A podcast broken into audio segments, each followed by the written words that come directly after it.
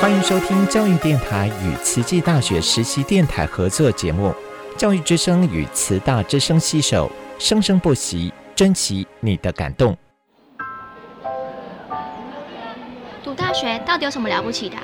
就多一张文凭啊！多一张文凭，出去也不一定有工作啊。哪有？我觉得很好玩的，还可以交许多朋友，还可以学到。一八三七年，热力学大师焦尔问他的老师道尔顿：“受教育的目的是什么呢？”道尔顿说：“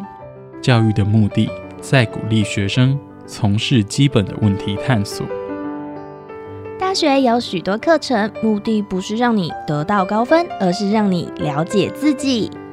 欢迎收听由慈济大学教育团队制作主持的《大学了不起》。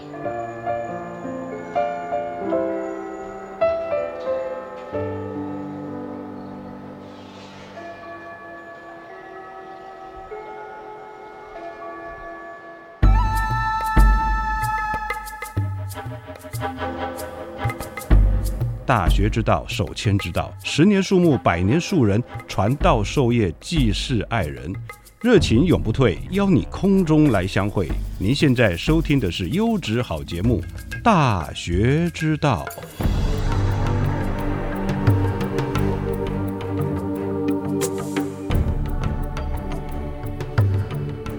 各位亲爱的听众朋友，大家好，欢迎来到《大学之道》，我是节目主持人何坤义。今天我们的节目邀请到的特别来宾真的很特别，我们邀请到了慈青社前后任的扛把子来自我介绍。大家好，我是慈济大学传播系四年级的博翰，那我是慈青社的前社长。各位听众朋友们，大家好，我是来自国际数位媒体二年级的林立轩，是今年慈青社的现任社长。哇，前后任社长，博翰是台湾的同学。对，哦，那我们现任的慈青社社长立轩。是马来西亚的同学，马来西亚的哪一州？来自马来西亚吉打一个小乡村。哦，吉打，我们知道马来西亚有很多州哦。那吉打这个地方，我们好像也有其他的国际学生是来自吉打哦。好，那我们今天呢要跟大家分享的是，呃，可能比较沉重哦，因为我们知道在这个前一个周末哦，九月十七号哦，十八号这两天，在台湾的台东，我们有了。啊，两起很大的地震，在十七号的晚上九点四十一分，啊，地震规模六点四，震央位在我们台东县的关山。那隔天呢，十八号下午两点四十四分，地震规模六点八，震央位于我们台东县的池上乡。哦，那在玉里呢有六六级弱一点哦，那其他的相关县市呢，哦，有四级。这是我们台湾呢使用新的震度分级以来第一次观测到地震达到六强的六级强震的呃连续两天的一个哦状况哦。那我们知道，在花莲的南部哦有七所的国中国小校舍损毁非常的严重哦，都改成线上上课。那我们慈济志工也投入了勘灾，在二十号动员了一百三十多人哦前往玉里的吴江国小。啊，万宁国小协助清扫跟整理校舍。那今天啊，我们就邀请了我们的慈青社前后任社长来为我们分享他们这一次的大爱之行。我们先请博翰来给我们分享一下。好。那讲到我们这一次慈青社来投入在这个花莲吴江国小的这个校园复原行动，我们想说可以先话说从前讲，讲讲为什么会有这样的一个行动的缘起哦。因为其实，在地震零九一八这个慈上地震发生的隔一天，也就是零九一九，那因为博汉呢刚好那时候在。呃，支援我们慈济基金会的防灾指挥中心那边的一些工作。那九月十九号当天呢，就有接到了花莲有两间学校，一所是万宁国小，一所就是我们去复原的吴江国小。他们校方就来讯呢，说校舍里面的物品都倒塌，教室里面的课桌椅几乎很多都毁损，他们的师生只有十五位，好没有办法完成这样的想要复学的这个工作，所以他们请求慈济基金会来做帮忙。那当时呢，在这样的接到这样的讯息的时候，我们当然第一时间就是要开始规划，说要呃邀约这个志工来协助做校舍的复原。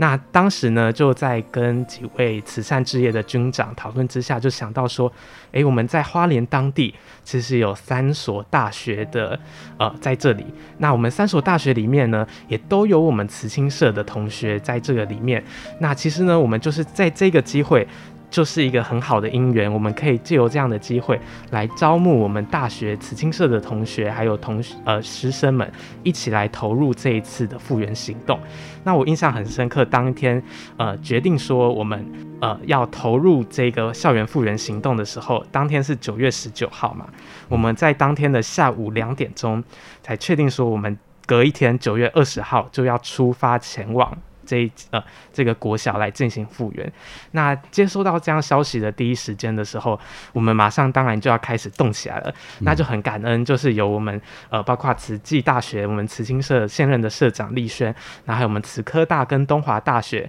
哦三所学校慈青社的同学，第一时间就做了一个呃招募同学最大的主力工作。那我还记得当时两点接收到消息，大概一个小时多的时间，大概下午三点左右啊就已经收到了。包括丽轩哈，还有很多同学来讯说，哎，我们的志工已经有二十多位同学已经开始回复说可以来响应这一次的行动。那我们当然也非常的感恩，好，这样的行动力其实就在这个时候马上就展现出来了。嗯，那其实在这过程当中，我想，啊，同学可以这么及时来回馈哦，就是我们那一念的悲心。启发，也就是我们平常校训里面慈悲喜舍的那一念悲心。是好，当接收到这样灾难的消息的时候，马上就愿意自发性的想要来投入这样赈灾的工作。那这样的过程当中，我想，呃，招募同学，我想慈青社也在这里面发挥了非常多的力量。是的，可以想象哦，就是在地震之后，如果我们是吴江国小的老师啊，你们会想会看到什么样的场景呢？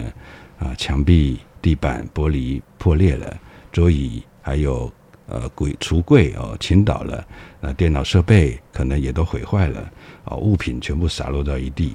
那遇到这种状况该怎么做呢？现在呢，我们要请我们现任的啊慈青社社长丽轩来为我们现身说法。丽轩。好，那我们当初就把它分成六队，然后我们就有各组有小队服，然后到各个需要帮忙的教室里面去协助。那我们男生就比较少嘛，男生就主要去扛一些重物。那女生的力量其实也很大。有一间美劳教室，它其实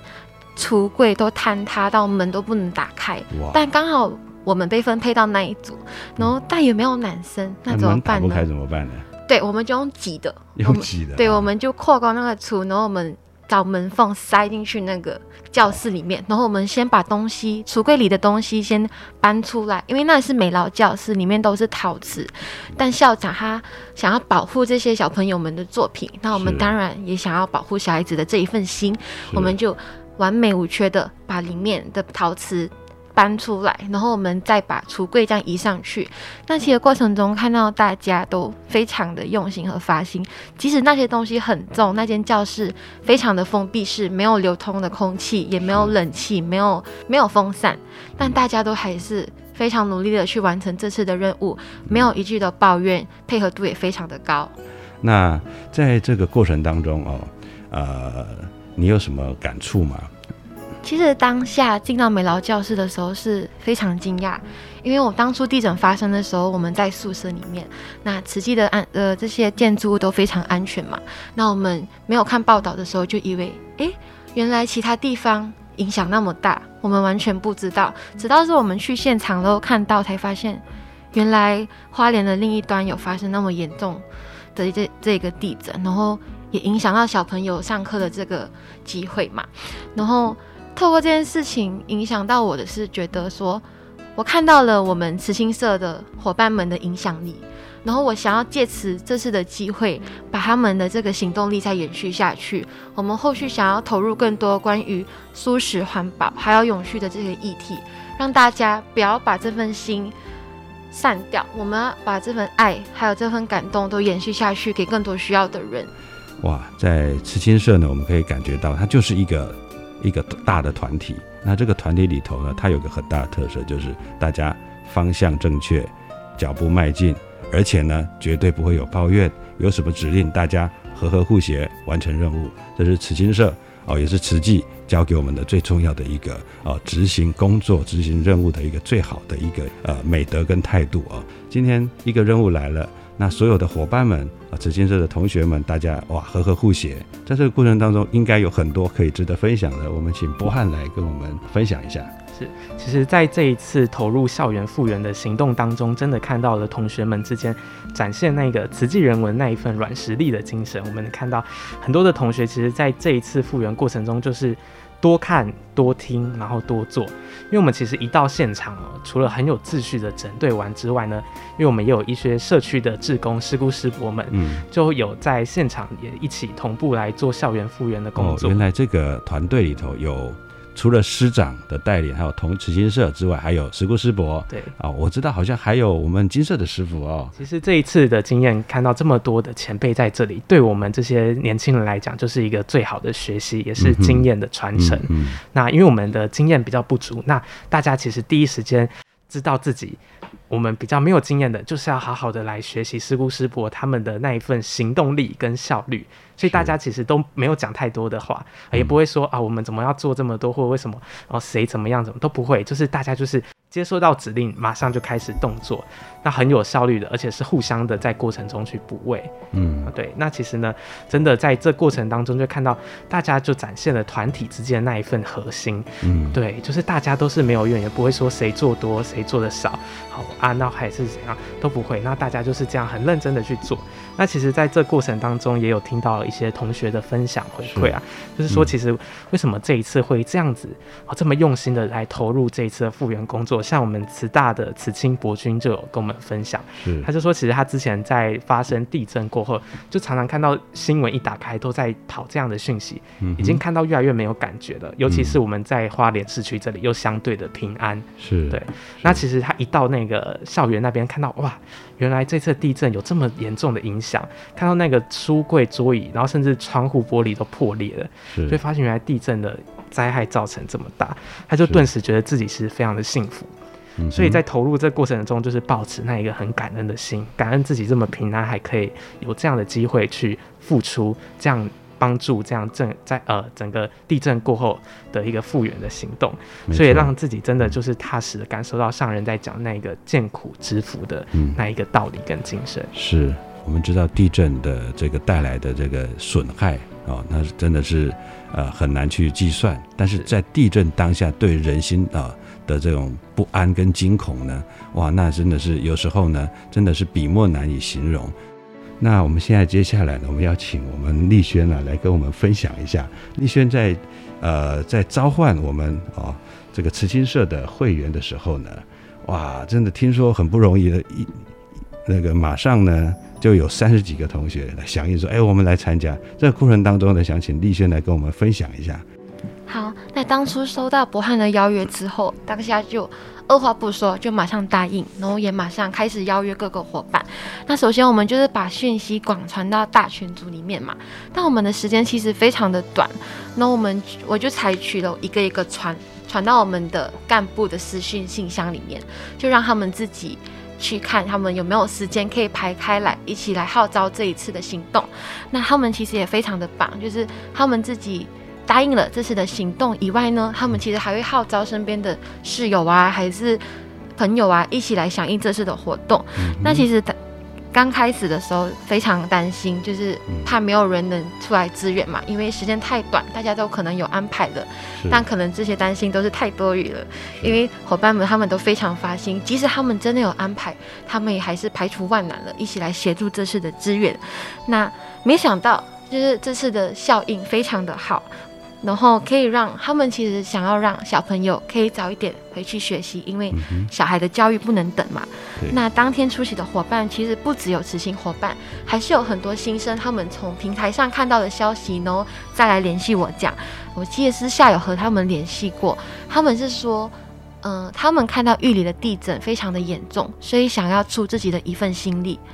那听起来是一个非常简、非常简单的一句话，但其实我觉得。这个社会真的是有希望，就是他们都大家都非常发心，其实他们不是此行伙伴，但他们有发现到这个社会其实这个世界啊，还是环境，其实都在慢慢的退步，所以他们也想要发起自己的一份心力来帮助大家。那大家的出发心都非常淳朴和简单，但有一个非常大的力量，因为吴江国小需要我们去协助，所以我们都想要出自己的一份力去帮助大家。一个人的力量可能很微薄，但是结合我们三十几位慈心伙伴的这一念心，我们也可以为这个社会做出一点贡献。嗯，哇，这上人说呢，一个人走得快哦，一群人走得久。那在这个呃，立轩在招呼伙伴的时候呢，我们招呼到了一群人，而且这一群人呢是方向目标都是一致的，而且方向是正确的。啊，我们说和心和气、互爱协力。这个互爱呢，哎，今天我在听呃两位呃慈心社的前后任的社长哦的分享的时候，我发现这个互爱呢是以那种互补哦，这个互补互相补位，然后来那个什么付出我们的大爱，分享我们的大爱哦，这个互爱，我今天有一个更深刻的体认哦，感谢两位社长。那我们知道说啊，吴江国小呢，哇，我们在。在我们这个慈青社，还有我们的呃志工哦，帮他们恢复家园、亲近家园之后呢，哇，这校长很开心哦。他说：哇，明天学生来上课的时候，我要告诉他们，有一群跟我们不认识的慈济人来协助我们整理教室。我们要怀抱感恩的心，感恩这群人。哇，其实慈济呢，做什么事情都是啊，来的最早，做到最最后哦。那每件事情都做得非常的好，因为我们将心比心，让爱能够延续下去，让爱能够永恒。那在执行的这个任务哦结束之后的现在，呃，相信两位呃大学年轻人哦，那有什么想要跟大家在做分享的地方吗？其实从这一次的行动当中，我觉得真的一切都是最好的因缘。不但唤醒了我们现在年轻人里面的这一份使命感之外，更重要的就是那一念啊布善种子的无量心，就是慈悲喜舍的心。那其实透过这一次的行动，我就印证了《无量易经》里面有讲到的“普令一切发菩提心，无量大悲来救苦众生”。那我们看到这样的精神，其实就是菩萨的精神。那也在这一次的行动中印证在我们每一位参与的年轻人还有志工身上。哇，博翰有在读经哦，品书会哦，有文化有文法，马上就是一句啊，我们的经文出来。那丽轩呢？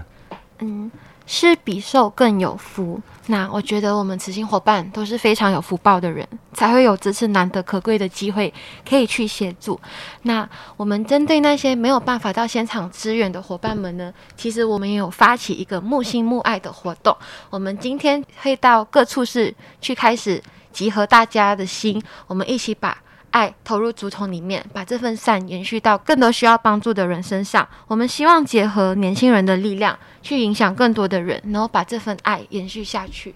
那也在这里跟大家分享一个消息哦，在我们的十月九号，也就是我们国庆连假的那一个礼拜天呢，有来自我们慈济高雄的儿童合唱团，要到我们慈济大学的大爱楼三楼演艺厅来举办。姻缘三十的感恩音乐会，那届时呢，也欢迎大家在十月九号当天下午的两点，可以一起到大爱楼的演艺厅来聆听这一场感动的音乐会，来听听小朋友的呃童声还有乐音。哇，十月九号下午啊一点多就可以进场了，两点开始的一个啊音乐会。哇，在慈济大学大爱楼的三楼，欢迎各位听众来参加儿童合唱团的感恩音乐会。今天的节目非常荣幸啊，邀请到我们呃慈金社前后任的社长博翰跟我们丽轩来到现场跟大家现身说法。那相信大家都能够感受到，哇，原来我们要成就一件事情哦，不但是一个理想理念之后，我们必须要有众因缘哦，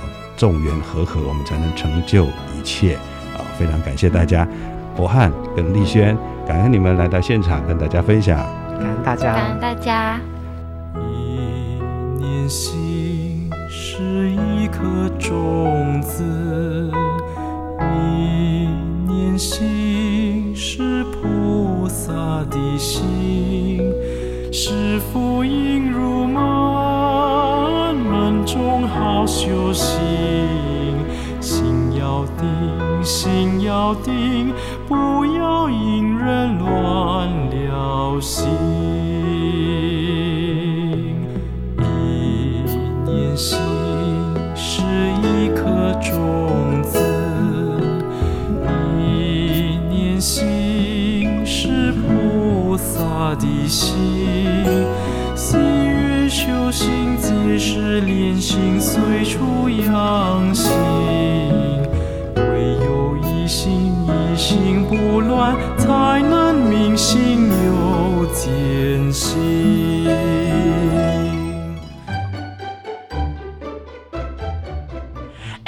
校长，我们赶快逃！哎，没有了！哎，校长好。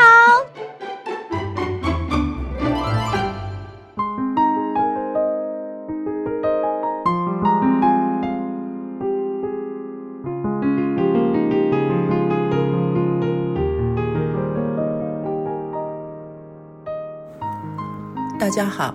我是慈济大学的校长刘怡君。前两个礼拜和大家谈到，设定人生的目标是大学生非常重要的思考以及必修。另外，如何维持人际关系的和谐，是我们一辈子都要学习的事情。今天我们来谈谈如何做好时间管理。时间管理不仅是大学生困扰的事，我想也是很多步入社会以及在社会当中工作许久的成人所困扰的事情。时间是需要管理的，需要规划的，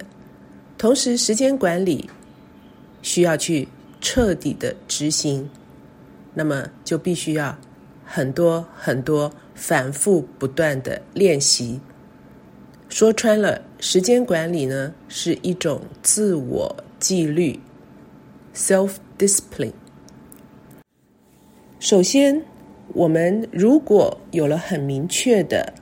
人生的目标，我们就可以把这人生的目标切化为短、中、长期的目标去执行。譬如说，你的目标是成为一位作家，那么你在中期大概要出几本书，你在短期在大一、在大二的时候，你就要开始不断不断的写作，每一天写一小段、两小段，每一个礼拜写一个章节，每个月可能写半本书。或者是两三个章节，那么累积起来，你就有许多许多的作品。那这些作品呢，再经过修改，再经过啊别人的意见的回馈，就可以核定成为一本你的书、你的作品集。这样慢慢慢慢的累积，不断不断的书写，你就朝作家的目标越来越近了。所以必须要依据每一天的这个时程表，你要很明确的规划，你每一天早上什么时候起来，啊，从几点到几点就是你的写作时间，之后是你的日常的上课时间，啊，那每一天的时段都规划的非常好。当你把每一天的时程、每一个礼拜的时程、每一个月的时程，都规划好了之后，就放上你的行事历。好，现在我们的手机、电脑都有很方便的软体，你可以把时间呢每一个区块都定义的非常的明确清楚，那就是啊善用行事历工具。当你把行事历放好之后，千万不要把自己的时间排得太紧，好，中间要留一点点的缓冲的时间。作为休息或者是转换事件之间的啊一个过程，那么有这些缓冲的时间，也不会把自己变得太像工具人。好，那久了呢，呃就没有动力啊，再去执行你行事历上既定安排的事项。所以按表操课正常作息是非常重要的。那同时，当你定定好自己的行事历之后，可以邀约你的同学、你的朋友、你的室友也一起这么做，大家互相鼓励。好，同样的时间，大家都是在啊做功课；同样的时间，大家一起到操场上去运动；同样的时间，大家一起参加社团活动。那么作息就不会互相干扰。当然了。大家在学校过团体生活，难免每个人有每个人不同的呃活动的安排，所以寻找自己适当的空间才能够专注。也就是当你的室友必须要在线上和他的同学和老师讨论的时候，这时候你可以找一个安静的自习室，或者是到图书馆。去进行你既定的这个呃研读的功课，专心是很重要的，专注是很重要的。所以每一个时间开始的时候，就把自己的手机设定好，那以十五分钟为一小段，好，大概专心个十五分钟，然后休息个五分钟，再回到你的工作来专心个十五分钟。那么你就会发现，其实时间过得真的很快。你可能呃还没写个两三行，十五分钟就到了。你可能还在念第一段的生物学，十五分钟就过了。但是没有关系，这样子的时间安排可以让你更有成就感，因为你十五分钟都非常的专心，没有浪费，没有跟啊别人。谈天说地，好，把这个时间白费掉了。那慢慢慢慢的练习之后，你专注的时间可以从十五分钟延长到二十分钟、三十分钟，好，那么这就是非常好的进步。总而言之呢，啊，时间是非常珍贵的，那么做好时间管理，不断不断的练习是。大学生非常重要的啊必修课。我们的创办人施工上人常常说：“是日已过，命亦随减。”也就是说，这一天已经过去了，我们的生命又少了一天。我们都不知道我们自己会活多久，特别是年轻的同学，往往以为自己还有好多的。日子可以挥霍，其实是很危险的。好，好的珍惜我们的每一天，分秒不空过，步步踏实做。祝福大家。